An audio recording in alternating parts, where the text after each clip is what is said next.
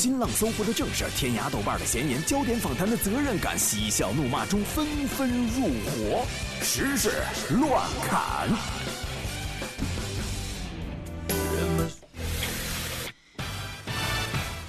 时事乱砍第一条呢，我们先来关注一下天气，那就是今天晚上开始沉寂了几天的这个雾霾又将在华北和黄淮地区卷土重来。也就是说，周末两天哈，北京市的空气质量将会转差，有可能会达到中度污染的级别，这是一个最新的消息。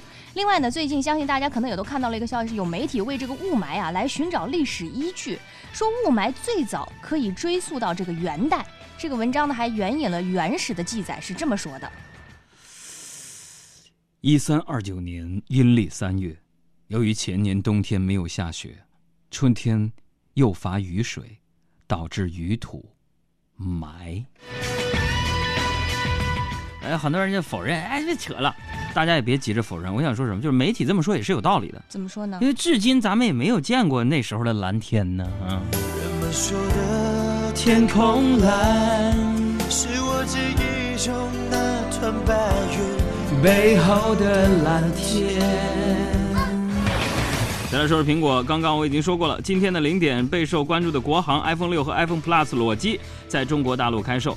从昨天晚上开始呢，各地已经有果粉连夜排队。那同样是在今天的凌晨，苹果发布了全新的 iPad Air 二和 iPad Mini 三两款平板电脑。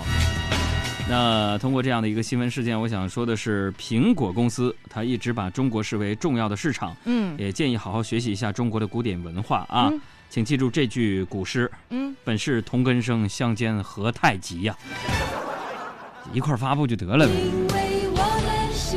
那么提到苹果，听众朋友们会想到什么什么呢？啊，有人说会想到牛顿，有的人说会想到白雪公主，嗯，那最近呢，有位清朝公主摊上事儿了。最近呢，一位自称掌握皇室一千七百五十亿资产的爱新觉罗氏三公主昌平公主，被西安莲湖警方刑事拘留了。这名女子自称，自己的这笔资产被冻结着，她希望有人投资，帮她用钱打通关系，解冻资产，诈骗了五百二十七万之后，直到其中一名投资人老王拿到解冻的五十万美金，发现几乎全都是假钞时。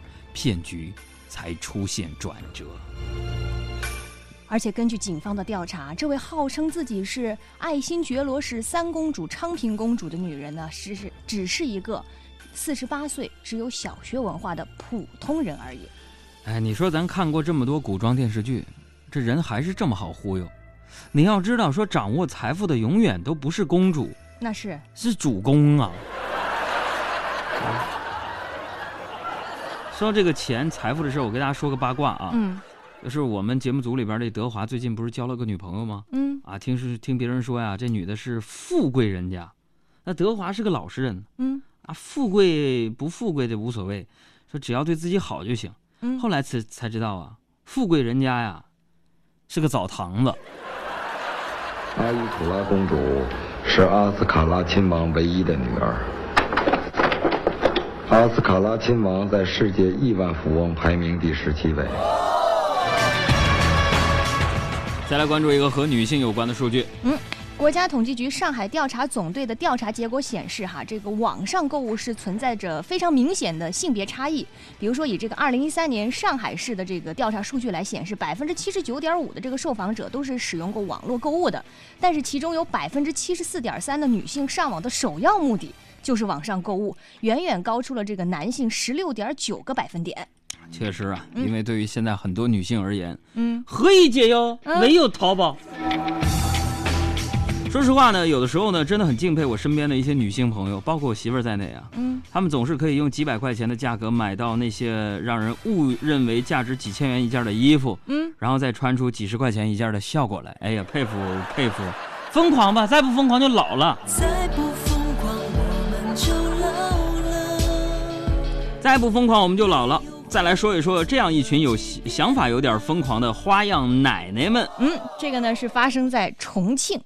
重庆有一群平均年龄五十八岁的花样奶奶呢，最近成了这个舞蹈红人，各大节目是争相邀请。那日前呢，有十二名这个花样奶奶，因为觉得说自己有眼袋呀、皱纹这样的各种问题，让他们觉得很苦恼。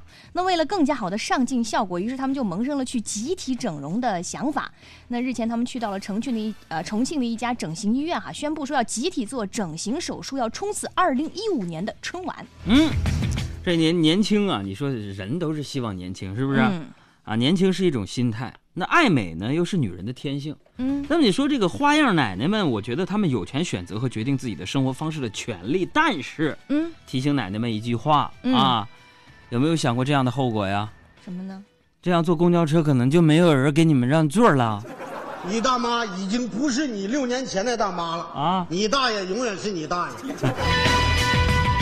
咱来说说河南，说这个河南焦作街头呢有一对情侣分手，那女孩就说了：“你们太抠门啊！呃，谈恋爱就不请俺吃饭，因为要花钱。”啊，说首次登门见自己的父母呢，这男的只带了一只烧鸡。嗯，这男友就说了：“咦，弄啥嘞？弄啥嘞？分手可以，你，能赔我十只烧鸡啊？”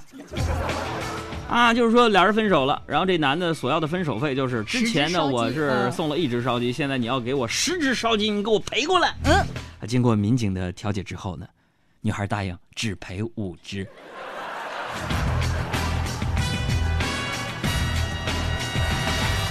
你看啊，嗯，这样一来一往，嗯一只鸡就变成了五只鸡。嗯，我想说，这位民警和姑娘也太不严谨了。怎么说呢？那男朋友说五只就五只啊，啊，首先得证明当时送的是母鸡，对不对？快来快来数一数，二四六七八。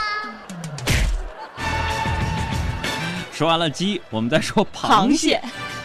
前天呢，在长沙街头，一辆面包车和一辆这个吉普越野车发生了这个冲撞哈，然后面包车上大量的螃蟹，还有一只鳄鱼就掉到了马路上面。嗯，于是这个车主呢，赶紧先将这个鳄鱼控制住，搬回车里。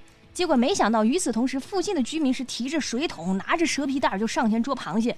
大概五分钟之后，爬满路面的这个大闸蟹就被一抢而空，而这个车主呢，只能苦笑着看着路人抢螃蟹。这也告诉我们一个道理啊，嗯，什么道理？你知道市场上大闸蟹为什么那么贵吗？嗯啊，那可是难得一见的好东西啊！嗯，啊，就像《西游记》里的人参果一样，一落地儿就没呀。我现在想起的是车主微微一笑，心里边唱着那首歌。随他吧，随他吧，回头也没有办法。你没招儿。来说台湾媒体新闻，近日呢有消息称，周杰伦带着妈咪还有准 J 嫂、昆凌及婚纱团队在欧洲那你忙活呢。他们将这将在布拉格等地拍摄婚纱。值得一提的是，周杰伦在哎从前曾经为他的绯闻女友蔡依林 Jolin 写过一首歌。布拉格广场。那我也试想一下，求婚的现场会不会出现这样的对话？嗯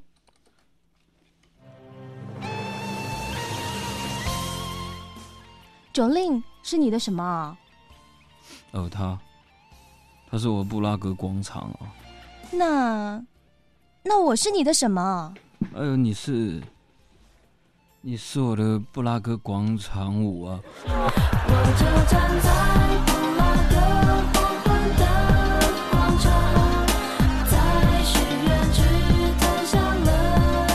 哎呦，哎呦，跳的不错哦。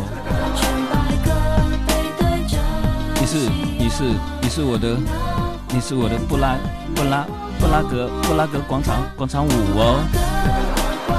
你是我的布拉布拉格广场广场舞哦。布拉格布拉格广场广场舞哦。好，我们再说成都。成都一个中学规定呢，体育先毕业的学生才能毕业，但是条件啊是之一就是三年要跑六百公里，要跑够六百公里。嗯，所以看完这条新闻，我想说，就是能不能跑完，主要看考试之后家长追得紧不紧了。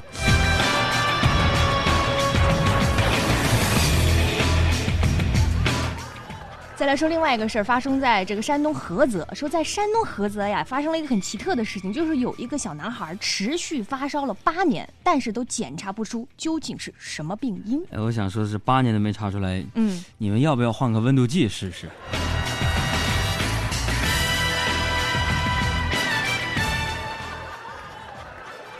还有一条新闻说什么呢？说三十辆刊登着巨乳广告的车在莫斯科满街的跑。那么，由于这样的车呢，在满街都跑着一个女的，还有大胸的照片、广告照片。那么这一天呢，就引发了五百一十起交通事故。啊，看完这条新闻，我也在想，可能撞车的都是男的吧？为什么要撞呢？大家都想碰一下吧？我跟你说。还有这样的一条新闻，关于偷钱的事儿。日前呢，天津警方抓获了一名企图盗窃 ATM 机的男子。嗯哼，啊，据了解说，为打开了这个 ATM 机哈，这个男子是使尽了浑身的解数啊，拿砖头来砸，拿火来烧，还要找来路边的这个栏杆啊、铁管是又砸啊又撬。结果最后呢，他只收获了几张打印凭条用的白纸。目前呢，这名男子已经被刑事拘留了。二。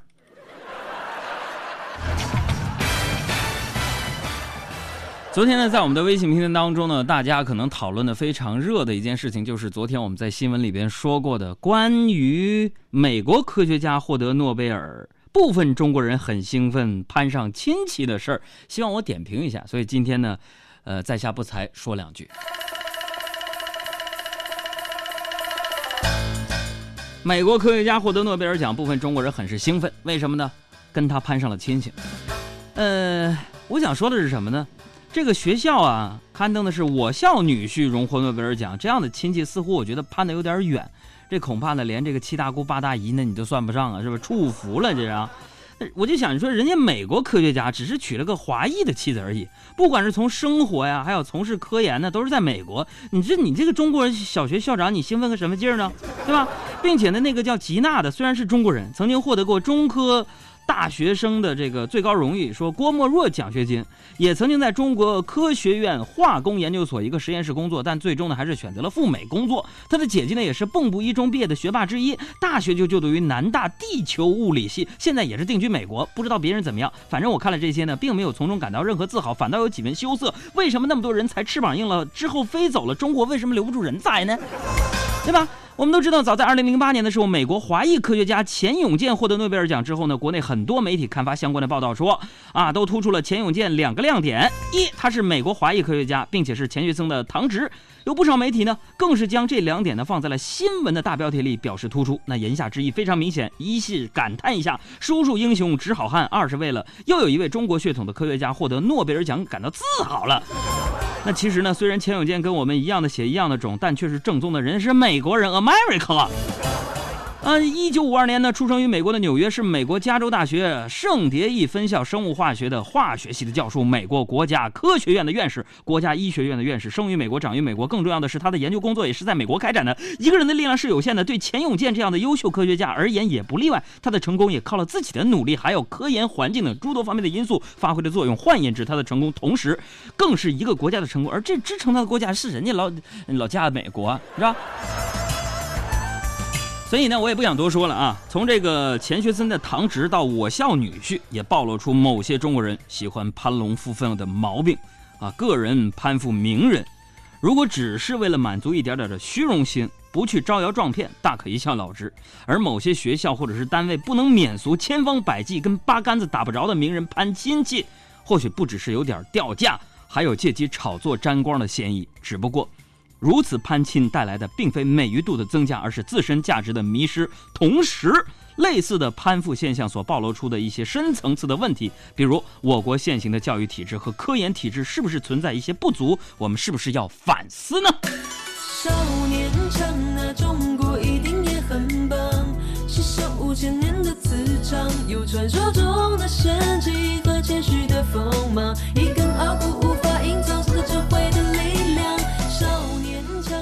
这事儿啊，小爱听起来有点奇葩是吧？嗯但我跟你说，今天还有一个事儿比这更奇葩。你说说，嗯，今天呢，法国的大提琴手啊，朱利安发了一条微博，说四川省南部县的县委书记何修理的二胡演奏简直是糟践耳朵。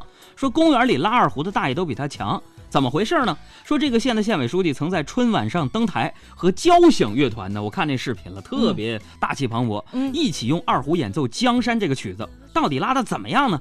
听众朋友们有耳福了，全国广播媒体第一时间独家爆料，这位四川南部县县委书记何修理的二胡演奏和交响乐团合作，你们点评一下。首先是交响乐团，别着急啊，一会儿二胡就出来了。这个画面上啊，富丽堂皇、西装革履的交响乐团特别气，势磅礴，啊应该是啊。何先生就坐在旁边准备二胡呢。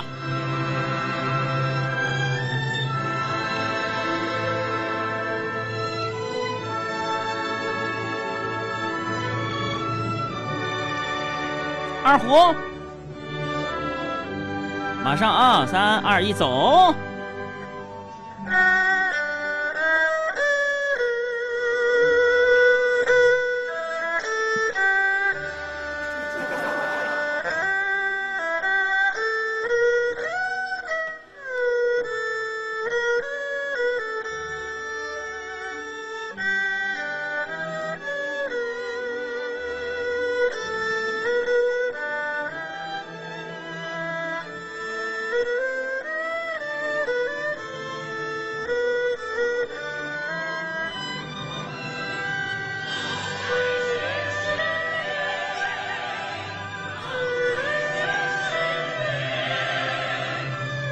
朋友们，怎么怎么样？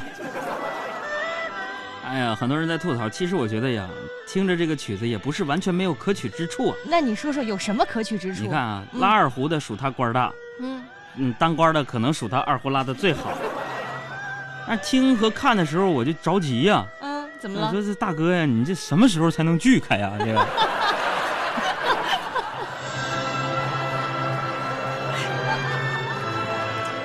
我觉得这个二胡拉的好，怎么呢？简直就是二胡界的左小诅咒啊！哎，当然我也非常非常担心的说一句啊，嗯就这技术啊，嗯，出去要饭肯定是不行了。哎呀，算了吧，朋友们，我真的觉得再再这么放下去啊，啊，会影响我们本期节目收听率吧？海洋现场秀，我的地盘，听你的。